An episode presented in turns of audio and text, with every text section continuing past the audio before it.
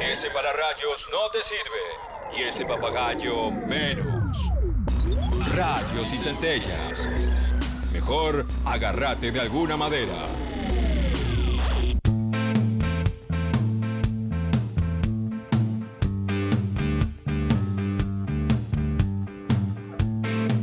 Y termina esta semana y con ella el último capítulo de esto que dimos en llamar esta hora en este programa como Alerta Aeropuerto. Estamos rastreando historias de rockeros que tuvieron graves conflictos en algún aeropuerto del mundo en algún momento de sus vidas. Alerta Aeropuerto, como el programa de Nacho, que una vez más recomiendo, si que no lo vieron, están en YouTube, ahí se tiran con pochoclos a ver, hay muchas temporadas, para ver cómo los seres humanos tratan de pasar diferentes drogas a través de, eh, y burlando a la policía aeroportuaria de todos los aeropuertos del mundo. Algunos lo consiguen, otros no, y eh, algunos de ellos están en este programa, que debe ser todo mentira, Claudia, DJ, debe ser todo mentira.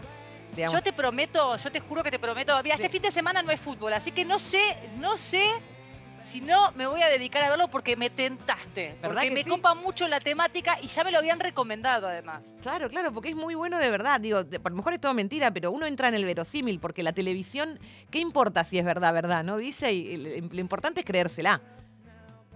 Entretenga, ¿no? Un show tiene que entretener y eso es lo más importante. Claro. Y además me pasa, me- a mí me pasa con los aeropuertos. Yo tuve una época donde viajaba mucho por laburo. ¿Pasabas droga, Clau? No, Ah. ¿sabés qué no? Pará, pará, una vez me pasó no hace tanto que estaba pasando la- el mate y un argentino venía, creo que de Brasil, y un argentino que venía atrás le dice, me, me empezaron a revisar todo el equipo de mate, me dijo, Sí. revisale, jaja, eso, eso es droga. Y yo digo, ¿cómo vas a hacer un chiste así cuando me, está, cuando me Claro, están claro. revisando las cosas? lugar, flaco? me van a ver, o sea, no se hacen esos chistes. Como Perdón, de- perdón. eh, una otra persona hizo un chiste, una persona que no conocías dijo eso es Claro. droga. Ay, la Cuando- gente es muy metida. Ay, pero era- bueno, era- ahora, ahora era la gente eh, se tiene que quedar adentro, así que todo adentro. Para Claro. afuera nada. Yo estoy Claro. muy en contra de todo para afuera, no, todo para adentro. Y si tenés mierda, te la quedás. Porque a la pobre chica, claro, y se te pudre en vos, pero a la pobre chica le haces una cosa así, un momento incómodo. No, claro, yo me quería, me quería morir. Pero ¿cómo? Mirá si el, el- el- el policía va a pensar que realmente tengo droga donde está la yerba. Decir que los brasileños conocen la yerba mate Sí, claro. y no eran otro, en otro Obvio, lugar, en otro el- el país. sabía, pero lo otro es es- esos chistes medio mala leche. A vos no te iba a pasar nada, pero es para incomodar. Aparte Claro, de y buchón. esta cosa de que uno se siente siempre delincuente cuando yo se me pasa a mí, siempre me siento delincuente cuando estoy en un aeropuerto. ¿Viste? Cuando vas a pasar la valija decís, ay, no tengo nada, no, no No tengo sé, nada. ahí, pero claro. sentís que te van. Es un momento que uno, por más que, como vos dijiste, tuviste una época, pero no es una cosa que uno esté acostumbrado a hacer todos los días. Entonces son situaciones que se pone a prueba uno, son distintas y te ponen eh, eh, incómodo o no es algo que uno tenga, esté muy canchero. Como lo que vos decías, la valija. Pensás que te la van a abrir y que te van, no sé, te van a hacer lío por algo. Pero no tenés nada, sí un Claro. alicate, un alicate que te lo hacen sacar y te da una fiaca, igual, igual te molesta.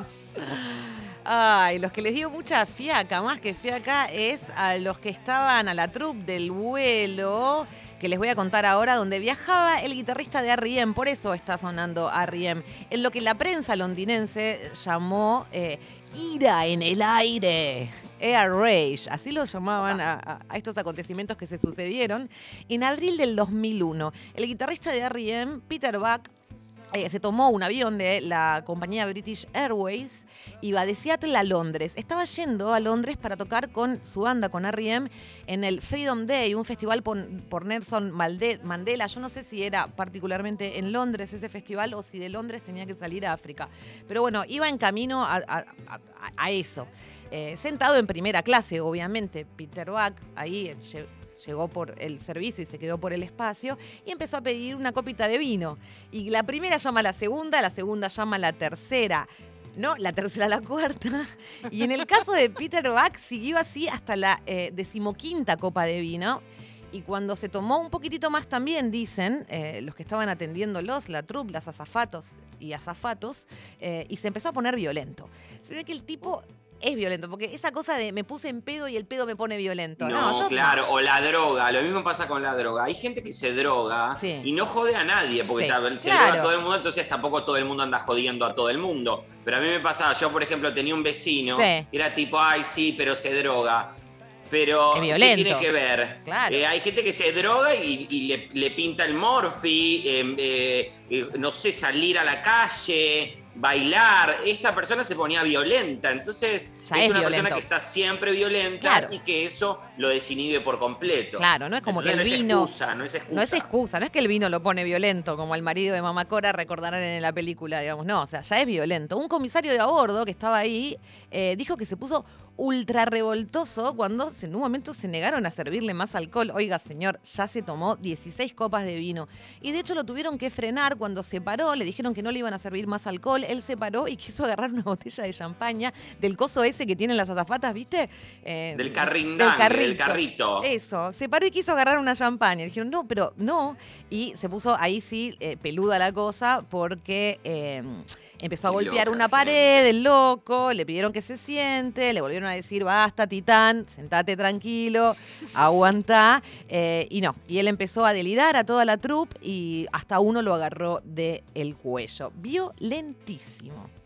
El capitán de ese vuelo, un hombre llamado Tom Payne, testificó tiempo después que en ese momento pensaron, acá se pueden hacer dos cosas, o aterrizamos en el aeropuerto más cercano y lo bajamos al chabón y quédate librado a tu suerte, o se le puede hacer algo llamado eh, Yellow Card, es como sacarle realmente una tarjeta amarilla, Claro.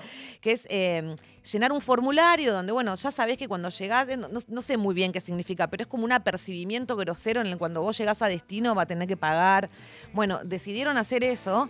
Cuando le dieron la papelería, digamos, usted está siendo apercibido, Peter Buck lo agarró, lo rompió y dijeron, y siguió diciendo, váyanse todos a cagar. Lo loco, lo loco es que cuando le tocó a él, al guitarrista de R.E.M. testificar, dijo que no se acordaba de nada. Según él, Eso estaba pensando, porque tan borracho, 16 copas, yo no sé ni cómo tenía fuerza para pegarle a alguien. Esa- bueno, lo intentaba y la tenía. Eh, cuando eh, le tocó testificar, dijo, mira, yo según lo que recuerdo, es cuando Homero recuerda cómo la pasa en la fiesta de Homero, ¿viste? Que pasan como un montón de cosas y eh, eh, de, en la Sí, fiesta en es su una casa. fiesta griega, un bacanal, y en realidad estaban todos cagados y meados. Exacto, eh, Missing is Sin. Bueno, él recuerda que se tomó una pastillita para dormir, una copita de vino y nada más. Y dice que según Yo no lo que él yo no fui. lo que él registra es que sucedió eso y se levantó en la cárcel del aeropuerto sin entender nada. Al toque dijo que estaban todos locos, que él no había hecho nada, pero bueno, a lo mejor después le terminaron mostrando las grabaciones y terminó pidiendo perdón, disculpe usted, disculpe usted, yo no soy una persona violenta, esto nunca me pasó, es la primera vez que me pasa, dijo, y tuvo que pagar alrededor de 43 mil dólares de multas en un montón de dinero en el aeropuerto. Loco Locotes en el aeropuerto de Londres, así estaba en ese vuelo el guitarrista de R.E.M., que yo tampoco lo tenía, como me imagino una banda tan vegana, tranquilaucha, amor y paz, estaban yendo al festival de Nelson Mandela, no sé.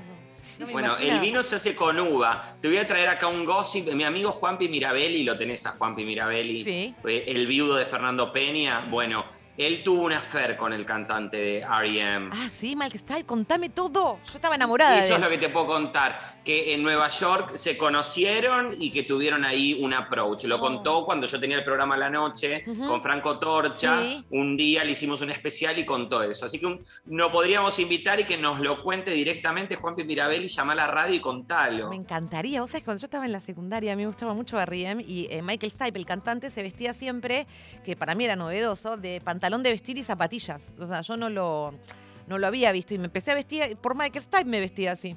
Todavía me he visto, tengo 73 años y me he visto en ese estilo. Shiny Happy People. Shiny Happy People, tal cual. Bueno, entonces Peter Buck, guitarrista de R.E.M., otro de los eh, músicos rockeros que tuvo problemas en aeropuertos en esta semana que acaba de terminar con esta historia, para mí por lo menos. Eh, y en realidad no, cuando termino de escuchar esta canción. Es una canción lenta de R.E.M., tranquilaucha, porque llueve, chicos. Claudia, chao, DJ. Ah, qué lindo. Ah, qué temazo. Automatic for the People. Ah, qué discazo de R.E.M. Esto es Night Swimming. Night swimming deserves a quiet night.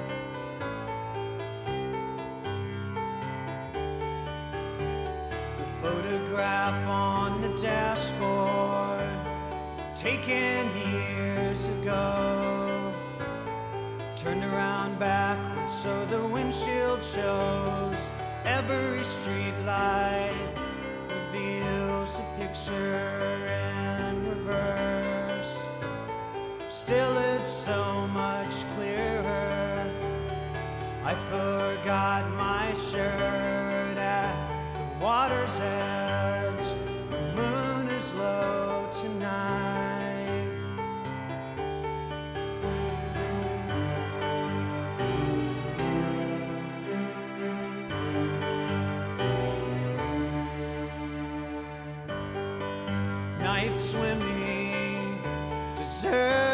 Quiet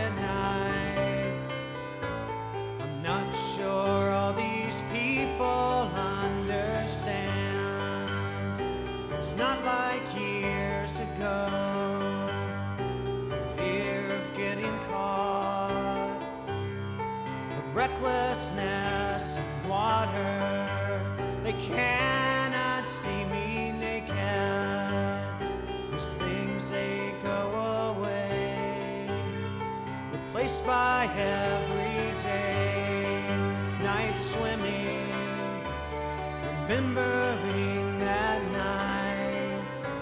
September's coming soon. I'm pining for the moon. And what if there were two side by side in orbit around the fairest sun? Forever drum cannot describe night swimming. You, I thought I knew you. You, I cannot judge. You, I thought you knew me. This one laughing quietly underneath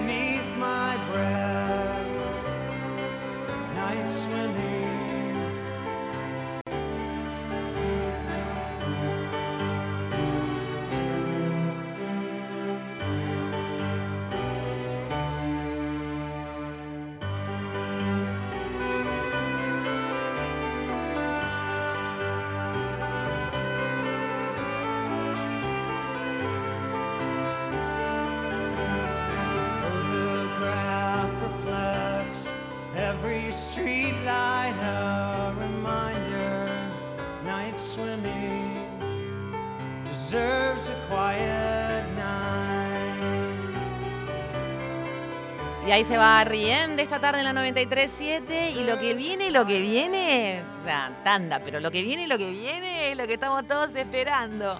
La Watts de DJ Prado.